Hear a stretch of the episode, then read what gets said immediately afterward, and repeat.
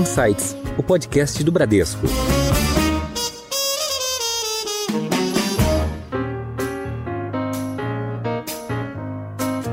Olá! O Insights inicia uma série de entrevistas agora com empresas que já são ou estão muito próximas de serem net zero, ou seja, companhias que neutralizam as emissões de carbono. Além de explorar os setores de atuação, os objetivos e o mercado dessas companhias, a gente também vai dar ainda mais ênfase para a neutralidade das emissões de carbono, tanto para os critérios de sustentabilidade, meio ambiente, social e de governança, que são conhecidos com a sigla de ESG, que a gente fala tanto aqui no Insights ao longo da nossa história aqui. E hoje eu tenho a honra de conversar sobre carbono zero, além de outros vários temas, com o Cristiano Teixeira, que é o CEO da Clabin, uma das maiores produtoras brasileiras de celulose de eucalipto e pinos, papel cartão, papelão e papel para higiene pessoal. Cris, muito bem-vindo ao Insights. Agradeço, muito.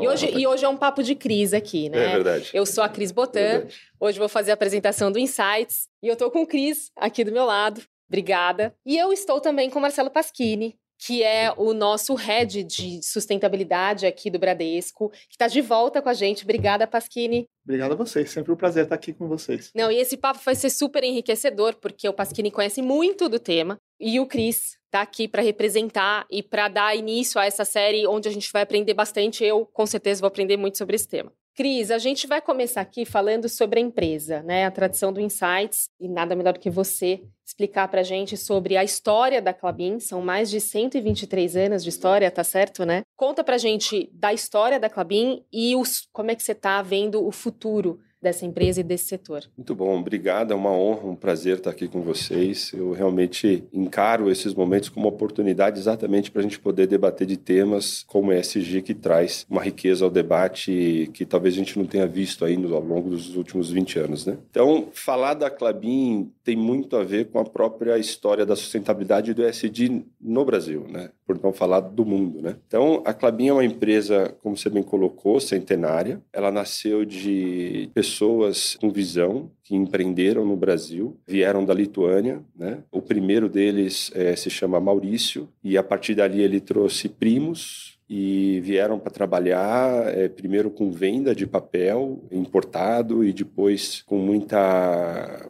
dedicação e olhar para o futuro, enxergaram nesse setor um setor próspero, né? E como tudo na vida, também tiveram oportunidades e acharam por meio de contatos na época que a indústria de jornal precisava principalmente de papel para suprir a impressão aqui no Brasil, muito desse papel era era importado, né? Acharam nesse setor de substituição de importações de papel para impressão de jornais uma oportunidade de produzir celulose no Paraná, isso já na década de, de 30. E foi a partir dali que então se de fato começou o processo industrial. Já tinha tido uma pequena indústria em São Paulo, mas foi ali de fato que a empresa começou a se transformar. E de lá para cá mudou por várias vezes de tipos de papéis, a gente vai poder falar um pouco mais para frente. E hoje é uma empresa mais dedicada à parte de embalagens, itens de consumo, normalmente alimento, higiene e também outros tipos de produtos como fralda, para cuidados pessoais, a gente vai talvez explicar um pouco melhor. Vamos, vamos explorar mais isso, né? Ô, Cris, e pegando esse gancho, falando aí de celulose, como é que é o futuro do setor de celulose, com digitalização, por exemplo? Né? Como é que você vê isso? Bom, essa pergunta ela já vem há algumas décadas, perguntando se o setor de celulose, fibras, papel em geral, como ele iria se comportar, por exemplo, com a digitalização que veio da, da própria internet. Você vê, eu comecei falando dos jornais, a companhia nasceu daí, né? Com escala surgiu daí, mas no final dos anos 90, início dos anos 2000, a internet surgiu ali provavelmente em 95, 96, né? Final dos anos 90 já se falava do fim do papel, né, do fim da impressão e assim por diante, né? E esse setor naquele momento se reinventou, a própria companhia foi uma companhia que se reinventou mudando para embalagens, papéis para embalagem, embalagens de papel. É, a gente tanto supre o mercado global com papéis para embalagem, quanto a gente faz, nós somos o maior fabricante de embalagem de papel aqui no Brasil. Né? Aliás, esse é um ponto importante, né? Eu falei no início de é. todas as produções da Clabin, mas embalagem é um ponto super relevante né, para você. Isso. A Clabin hoje, os setores são, né? A gente tem a, a, celulose de mercado, feita de eucalipto, de fibra curta, normalmente destinado principalmente para o mercado de tixo, que é o mercado de higiênicos em geral, né? Uhum. Depois a gente tem a celulose de fibra longa, aí já é feita com pinos, e aí esse produto já é mais destinado a fraldas, principalmente geriátricas, absorvente feminino e outros produtos de nicho que a gente chama, né? Mas dentro ainda do setor de cuidado pessoal. E aí nós temos embalagens ainda de pinos de fibra longa para leite. Uma das empresas mais conhecidas do setor no mundo é a Tetra Pak, com aqueles líquidos acéticos, e nós somos um dos maiores fornecedores desse tipo de embalagem ou do papel para esse tipo de embalagem entre outros, como saco de papel utilizados para substituição de ráfia, plástico e assim por diante, copos, bandejas, caixas de papelão, cartão para todo tipo de, de sortimento num supermercado. Difícil você não atravessar um corredor de supermercado sem passar por dois ou três produtos embalados com papel cartão feito por nós, né?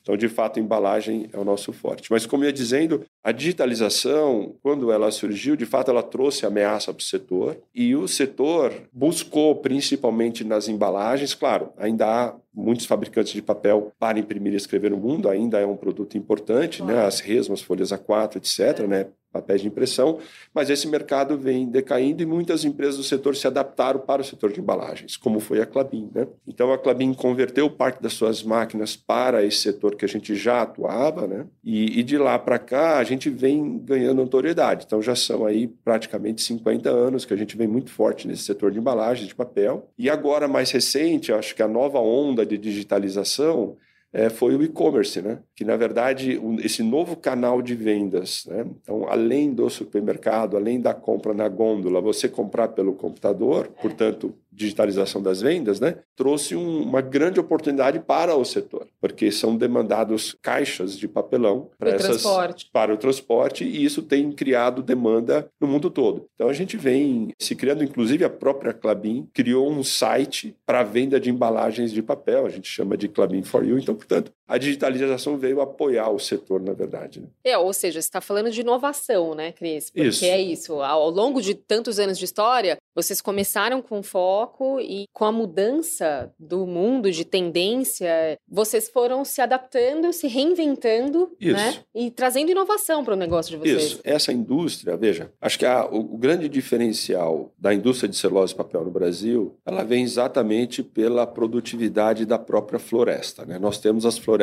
mais produtivas do mundo, não só em eucalipto como em pinos, portanto, não só em fibra curta como em fibra longa, né? Então, o capital intensivo, portanto, o volume de dinheiro que você vai comprar área para plantar, ele é menor, é menos hectare do que qualquer outro lugar do mundo. Então, as empresas do setor no Brasil têm se diferenciado a partir da fibra, né? Que a gente pode entender que a evolução dessas empresas do setor no Brasil, hoje a evolução foi buscar soluções das mais dinâmicas, inclusive, porque o mercado está muito dinâmico hoje em dia, né? A partir das florestas. Então, é das florestas que a gente hoje pode pensar em soluções diferentes para as fibras. Então, da mesma forma que a gente se redescobriu com a digitalização por meio das vendas do e-commerce, também hoje a gente pode encarar uma nova jornada daquilo que a gente chama de bioquímicos, que são os químicos da própria madeira.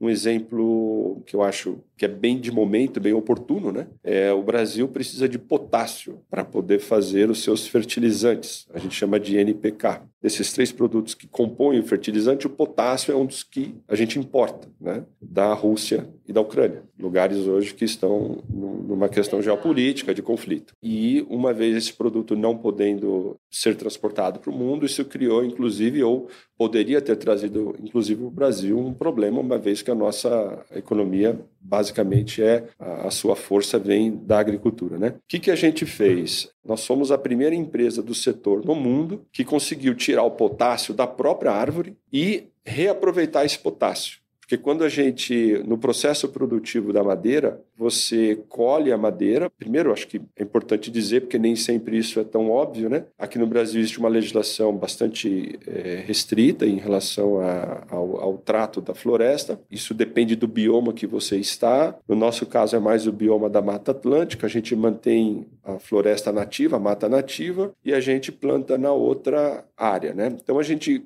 planta a árvore, a gente cultiva a árvore da mesma forma que se cultiva a agricultura, da mesma forma que se cultiva maçã, soja e assim por diante. Portanto, a gente colhe aquilo que a gente planta, né?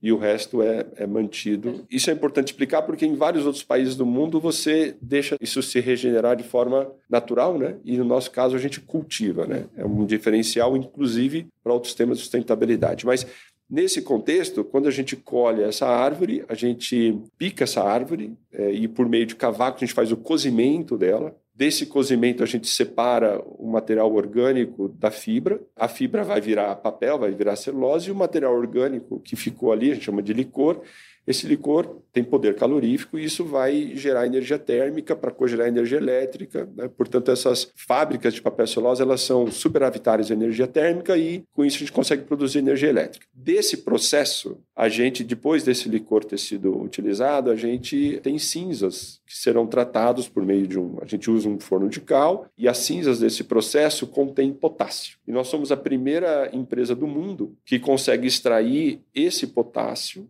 essa unidade, inclusive, começou a operar agora nesses dias, para se reutilizar como fertilizante nas nossas próprias florestas. Né? Então, esse setor ele vem se reinventando, para ir ao seu ponto inicial, por séculos, e agora, recente, ele tem é, se reinventado principalmente por meio da circularidade, da reutilização dos seus próprios insumos. Hum, né? Certo. O Brasil é bastante competitivo nesse setor. É, e criando oportunidades, né, Cris? Vocês foram identificando as oportunidades dentro da sua própria produção, né? Isso. Isso. Olha, eu não conhecia esses detalhes, estou aqui encantada. Mas para você já você já está mais familiarizado, né, Pasquini? Já estou mais familiarizado, mas eu confesso que é uma surpresa cada vez que eu ouço, né, as, as nossas empresas brasileiras aqui falando da quantidade de tecnologia que a gente tem colocada em cada um dos processos que nós temos e quanto na frente até de outros países a gente se encontra.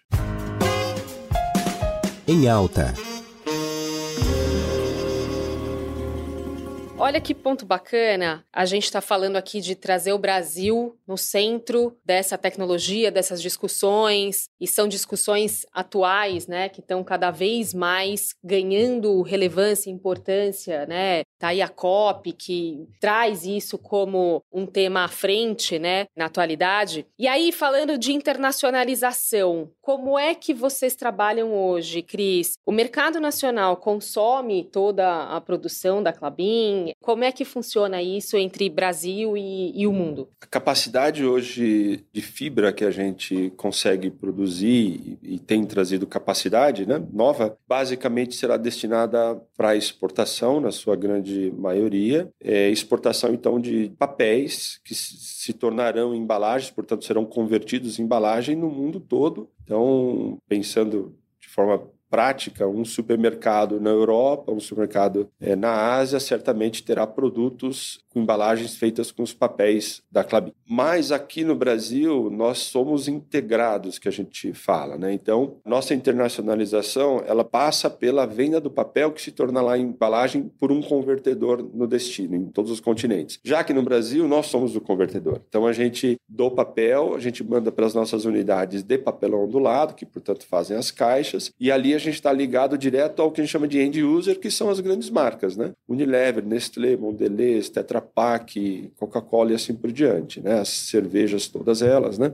Então, fazemos as embalagens finais dessas empresas, bem como também fornecemos papéis para empresas que fazem embalagem no Brasil. Então, no Brasil nós somos integrados, fora do Brasil a gente vende para empresas que vão converter. O único país que a gente de fato converte embalagem hoje é na Argentina. A gente faz sacos de papel na Argentina para a indústria, principalmente construção civil, né? É, e fertilizantes também. Mas há planos para a Clabin no futuro também poder converter papéis no, no exterior quando surgir a oportunidade. Né? Bom, Cristiano, a Clabin ela tem um modelo que é muito voltado para a questão da matriz ambiental. E eu queria saber um pouco mais como é que o tema de sustentabilidade se integra às operações da empresa E se vocês já estão pensando, como é que vocês já estão se desenvolvendo do ponto de vista de se tornar uma empresa net zero? Bom, Marcelo, o nosso negócio, pelo fato da gente cultivar árvores, né? Então acaba colocando a gente no trato da natureza, no trato dos serviços ambientais, o como a gente se comporta com aonde a gente está em função da precipitação das chuvas na região, como que é o solo, como que é a, a produção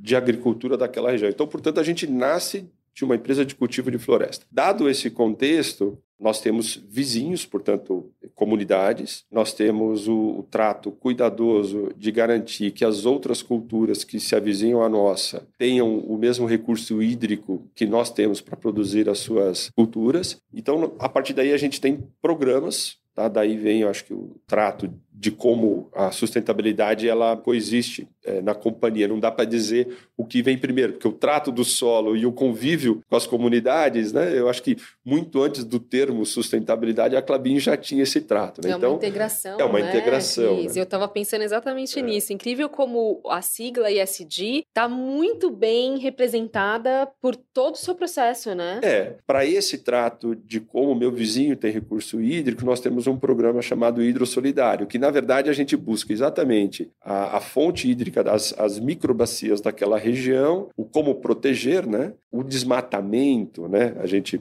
se depois passarmos por esse assunto, mas existe o desmatamento permitido, vamos falar assim. Né? É, é um tema complexo de entrar nele, mas a gente pode entrar se necessário for. Mas quando você faz algum tipo de desmatamento de acordo com a região que você está, com o bioma que você está, não se deve, em hipótese alguma, por exemplo, você tirar a sombra de, um, de uma microbacia. Só que você não, muitas vezes você não vê uma microbacia, né? Você precisa estudar essas regiões, né? Para exatamente manter a, aquilo com o papel que ela tem para poder na região, principalmente no subsolo, poder manter aquelas outras culturas. Então, esse esse programa ele vem exatamente para respeitar os nossos vizinhos. Então, eu te falo assim: a sustentabilidade para nós tem a ver com o que a gente já fala há muitos anos, é, na verdade há décadas, que é a, a licença é, social, a licença para operar. Essa licença existe? Não, ela não existe. Mas se o meu vizinho, lá no meio da floresta, em todas as regiões que a gente atua, ele tiver incomodado porque a cultura dele, de alguma forma, está sendo prejudicada pela minha, isso vai atingir a minha reputação. Então, seja por reputação, seja por entender como funciona o solo, seja por entender que o nosso negócio veio de um serviço ambiental, sendo um serviço ambiental que está ali posto, a gente não produz, não tem a competitividade que a gente tanto fala, todo esse entorno, vamos falar, esse ecossistema para poder poder lidar com a prática de produção que nós temos, é, tem a ver com sustentabilidade.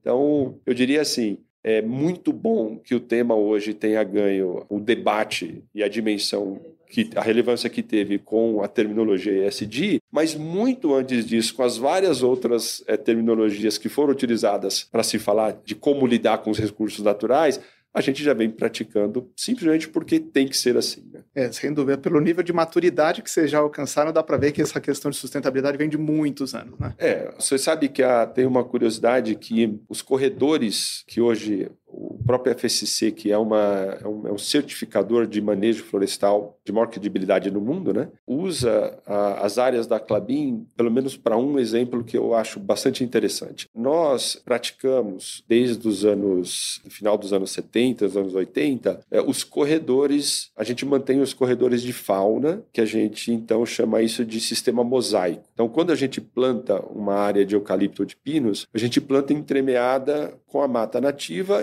originária daquela região, na qual a fauna possa, os animais possam migrar de um lugar para o outro. Então, tem situações que são incríveis, por exemplo, numa região como a nossa já, já foi visto onça pintada, que em tese está mais para o norte do país. Então, além de população de puma ou onça parda, como se diz lá na região, que é o topo da cadeia, portanto, os animais na qual estão naquela fauna estão alimentando esse, essa espécie, né? É, e espécies até como a da própria onça pintada, que já foi vista na região, isso demonstra o quanto a área é preservada. Né? Quanto tem um cuidado com o meio ambiente como um todo. Isso. Né? Em Foco. Cristiano, você falou aqui bastante sobre uma questão que para a gente tem sido cada vez mais relevante, que é a questão da biodiversidade. Como é que você tem visto isso? Como é que vocês lidam na Clabin com a biodiversidade? Veja, esses ecossistemas ou, ou os biomas na qual o Brasil tem o privilégio de deter, né? Cada um tem uma característica diferente, mas no fundo pode mudar a fauna ou a flora de cada um desses biomas, mas cada um deles tem a sua importância. Aonde a gente atua, manter a biodiversidade daquele bioma que está ali implementado, obviamente, é, é muito além da própria legislação exigida no Brasil, que inclusive é uma boa legislação, né, que é o Código Florestal Brasileiro, é uma lei de 2012, mas que já teve várias revisões. Então, portanto, a biodiversidade ela tem um, um compromisso regulatório de manutenção, mas a gente tem outros compromissos, eu citei há pouco a, a, certificação FSC, que tem a ver com o manejo, como você lida com a comunidade, com a própria forma na qual você lida com a, com a floresta e assim por diante. Mas manter a biodiversidade como ali ela está tem um valor ainda não mensurado, na verdade porque a gente, na prática, sabe da importância da, da biodiversidade na região, mas, por exemplo, nós não, não, não temos a capacidade de explorar é, de forma química ou bioquímica ainda, né, essas regiões. Então, outras empresas, indústrias que podem, de alguma forma, por meio do extrativismo, né, que é algo que tem vantagem na forma de lidar com ele, né? Empresas extrativistas que conseguem tirar dessa biodiversidade, dessa mata nativa, produtos que nós mesmos, como a gente não tem essa disciplina no sentido da etimologia do nosso produto, a gente não trata, né? Isso daqui pode trazer ainda oportunidades ainda não mensuradas, seja para a Clabin, seja para o país, né? Então, acho que muitas vezes, quando a gente fala da biodiversidade da própria Amazônia, que tem vários aspectos, primeiro, que talvez um dos mais conhecidos, é a própria manter a biodiversidade, mas a gente não sabe dizer o porquê manter a biodiversidade do ponto de vista econômico. Né? A gente, obviamente, sabe que é por meio da manutenção daquela biodiversidade que famílias vão poder produzir e ter a sua subsistência, trazer a sua riqueza local. A gente sabe que é por meio dessa biodiversidade que a umidade do mar passa por cima dessa floresta, bate nos Andes e volta como precipitação para o centro-oeste. Então, eu poderia falar sobre vários fatores que a biodiversidade atua, mas talvez a gente não ainda reconheça todos os valores econômicos que ele pode oferecer. Não, muito legal. Bom, isso leva a gente um pouco também para a questão da neutralidade climática, né? Pensando nos compromissos net zero, e a gente vê o quanto é importante você ter né, as matas bem colocadas, bem conservadas, toda essa questão de, de, biodiversidade sendo bastante bem cuidado. Como você enxerga essa questão de neutralidade climática, né? Os, os acordos todos de net zero, como isso pode contribuir para o seu negócio? Veja, de forma prática, como a molécula do CO2 acontece na Clabin. Primeiro, ela é o presente que todo esse nosso planeta recebeu, o CO2 sem ele não estaríamos aqui. Então, o primeiro papel dele é exatamente para a fotossíntese. E nessa fotossíntese que a gente cultiva essas nossas florestas novas, né? E quando a gente retém, sequestra esse carbono da atmosfera, a gente está fazendo exatamente o papel, e aí talvez valha a pena uma explicação, me perdoe pela explicação, mas eu acho que no contexto é, é importante, né? O CO2, é, nós existimos por causa dele, né? E ele está ali em cima protegendo o nosso planeta dos raios solares. Né? Então, de uma forma na qual eu entendo, eu não sou um cientista, mas como me ensinaram, esse calor entra, fica na nossa atmosfera e, e a partir daí que a gente, inclusive, por meio da fotossíntese, a gente cultiva as nossas árvores, florestas, assim por diante. Bem, mas isso que é muito bom ele tem sido o vilão. Então, às vezes eu fico até com receio, que parece que o CO2 é um vilão e na verdade ele não é, né? O vilão é que o tempo que essa molécula ela sobe e depois desce por meio do consumo do sequestro de carbono pela fotossíntese ou pelas algas dos mares, assim por diante, ele tem demorado mais tempo do que o normal. Então, se a gente volta a 200, 250 anos atrás, ele ficava uma quantidade de anos na atmosfera e depois ele era reabsorvido. Na medida que veio o que os cientistas chamam de antropoceno, que é esse momento onde o ser humano emitiu mais carbono, o ser humano trouxe por meio da industrialização uma densificação do carbono na atmosfera, ele demora mais tempo para ser consumido de volta pelo planeta, né? E esse tempo, na medida que ele demora mais, o calor está ficando retido aqui dentro e essa retenção do calor tem trazido o degelo, tem trazido as mudanças do clima e assim por diante. Então, o porquê que nós precisamos ser net zero. Da onde vem essa quase utopia que a gente vem, utopia no sentido de que é muito difícil. Eu acho que a gente tem que ter essa busca, mas é muito difícil que da forma que a gente tem de forma matemática, estatística, dizendo, olha, vai acontecer em tal data, certamente não será, né? E é muito difícil, pela dependência do combustível fóssil, etc., é muito difícil que a gente vá conseguir reduzir o que a gente precisa reduzir de emissão para evitar as mudanças climáticas da forma que tem acontecido. Então, eu sou relativamente mais cético de acreditar que haverá uma nova geografia no futuro e essa nova geografia vai trazer, obviamente, problemas, porque algumas regiões do mundo não vão poder viver com aquele determinado nível de temperatura e isso teremos êxodo e migrações, etc. Mas dentro desse contexto, as empresas precisam mitigar, reduzir a sua emissão de carbono.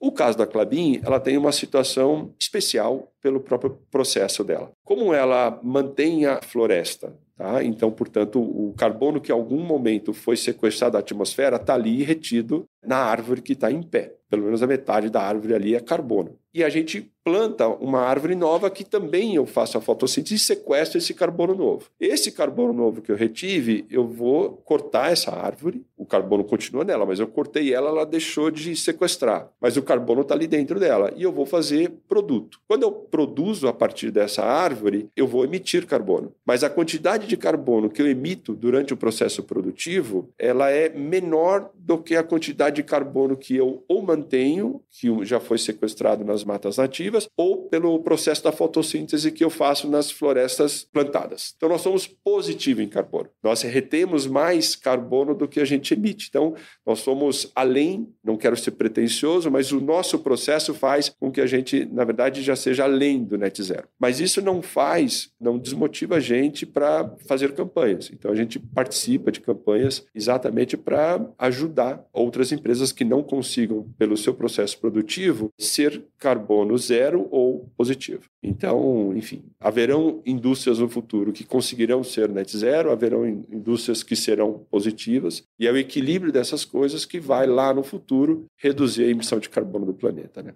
Muito bom. E esse superávit de sequestro de carbono que você tem pode ser utilizado como crédito de carbono? Você enxerga esses créditos de carbono como uma oportunidade para o negócio de vocês? Ela sempre será, eu vou chamar assim, tem um leque de oportunidades. Se a gente considerar na sua concepção mais pura, o carbono, a molécula adicional deveria gerar o crédito mais valioso. Eu não vou falar que só essa deveria gerar o crédito, porque vão ter outras formas de crédito. O mercado regulado no Brasil ainda está iniciando, houve, existe um decreto do governo que está trazendo a regulamentação para isso. Existe um projeto de lei que está no Congresso. Então, acredito que nos próximos seis meses, oito meses, a gente vai saber exatamente como será o mercado regulado no Brasil. Mas, a despeito dessa discussão política, vamos falar assim, da regulamentação, na minha compreensão, o, carbono sequestrado adicional ele deveria ou tende a ser o mais valioso. Por que, que eu digo isso? Porque se você hoje já imagina as florestas nativas que a gente preserva, é muito bom, a gente está mantendo aquela área, mas ela já existia. Eu vou misturar contabilidade com química, né? Mas eu não estou tirando essa molécula. Então, essa contabilidade do carbono, a gente deveria valorizar o carbono da molécula extraída nova como mais valioso. Como é que o mercado funciona? Existem várias formas de se precificar isso. Existe o mercado voluntário, existe mercados regulados em várias partes do mundo. Quando você, por exemplo, recupera uma área que é degradada, vamos pegar aqui um, um exemplo que talvez seja uma das grandes fronteiras de criação de valor para o Brasil no futuro. O Brasil tem uma pecuária muito competitiva, mas essa pecuária, ela na média, a gente tem 0,8 cabeça de gado por hectare. Ela poderia ser intensificada, densificada. Se isso acontecesse, liberaria área que poderia virar mata na sua reconstituição, caso já não seja uma área regularizada de acordo com a legislação, então ela pode ser reconstituída, como também ela pode vir a ser uma área produtiva. Então, quando você recupera uma área degradada, por exemplo, pelo pasto, você está extraindo uma molécula nova. Então, nesse momento, está aí uma oportunidade de crédito de carbono. Então, eu não tenho dúvida que o fato da gente ser positivo já é algo que vai criar valor para a companhia, já cria, na verdade, mas ainda há novas oportunidades que têm a ver com o crescimento do próprio negócio. Então, se a gente crescer o negócio, não só na Clabin, mas se o Brasil passar a ser mais relevante do que já é em florestas plantadas, cultivadas, surgirão várias oportunidades em crédito de carbono no mundo. Cris, para mim está sendo uma aula aqui, principalmente por todo o aprendizado, né, e toda a liderança que vocês têm nesse tema de SD, de Net Zero, né, Marcelo, assim, incrível aqui. Não é à toa que você está aqui pela ONU, né, como um dos empresários em destaque na liderança pelo clima. É, de fato, um reconhecimento de todo o trabalho que vocês e você à frente da Clabin vem fazendo, e isso é super importante para o país, inclusive, né, para o nome do Brasil aí no mundo nesse tema. Então, assim, queria até parabenizar você pelo incrível trabalho e estar trazendo e enriquecendo aqui o Insights com o seu conhecimento. E aí, vou pegar esse gancho, Cris, para falar um pouco de carreira. Como é que é hoje para vocês na Clabin o profissional? Né? O que, que vocês buscam no profissional? Principalmente porque isso tem mudado em termos de skills, né, em termos de habilidade aí desse profissional que vem trabalhar na Clabin pensando nessa questão dos critérios de ESG. Como é que você vê isso em termos de, de carreira de profissional? Obrigado. A gente tem cientistas brilhantes, né? Isso aqui nada mais é do que a gente procurando aprender com quem de fato estuda há décadas, e eu poderia citar vários, não, não citarei aqui simplesmente para respeitar o, todos, mas falo na classe, né, de cientistas brasileiros que participam do IPCC. A gente tem representantes de muito bom nível no Brasil, a gente tem instituições de muito bom nível no Brasil. E eu sou, eu sou um leigo, né? O que, que eu sou? Eu sou um executivo. A minha formação é contabilidade e administração, né? Então, o que eu faço é, dentro de uma instituição é, centenária como a nossa, entender o que pode se criar valor para o acionista. E quando você olha para a criação de valor para o acionista, hoje a gente pode, com segurança, dizer que não é mais só o lucro, né? Acho que a gente já isso já ficou para o passado, né? A, a, forma na qual a gente lida com os diferentes stakeholders que não são só mais os acionistas agora, né? Eu vou dar um, um detalhe, né? É, são acionistas, mas são de classe diferente. Hoje nós temos quase 300 mil CPFs na companhia. Isso há quatro anos atrás era 10 mil, pouco mais de 10 mil acionistas. Né? Então, a empresa, né, o setor privado vem evoluindo e uma das formas da evolução é aprender sobre eh, serviços ambientais, lidar com a sociedade, etc. Aí, indo para o seu comentário sobre carreira, hoje em dia a autonomia é muito importante, né? Até com a pandemia, como a gente criou mais formas de trabalho remoto, né? Hoje está claro que a pessoa tem que ser mais autônoma, né? Porque ela está ali, ou da casa dela, ou de onde ela estiver, representando de alguma forma a companhia, né? Essa autonomia, ela exige, obviamente, protocolos, né? Porque existem as fronteiras entre o comportamento na sua vida particular, nas suas redes sociais, e o comportamento que você vem se modernizando na companhia, mas existem limites, porque na prática você está representando uma instituição. Então, as pessoas que conseguem conseguem lidar bem com essa autonomia hoje, para nós é muito importante. É um diferencial. É um diferencial, acho que sem dúvida. Claro que outras questões, como as capacidades para cada uma da função, o conhecimento em sustentabilidade e assim por diante, eles são complementares, mas eu diria assim, se eu trouxesse um soft skill que de fato para mim é o um diferencial, é uma pessoa que sabe lidar com a autonomia. Perfeito, e que tem tudo a ver com o momento que a gente está vivendo, Exato. né? Excelente. Seu guia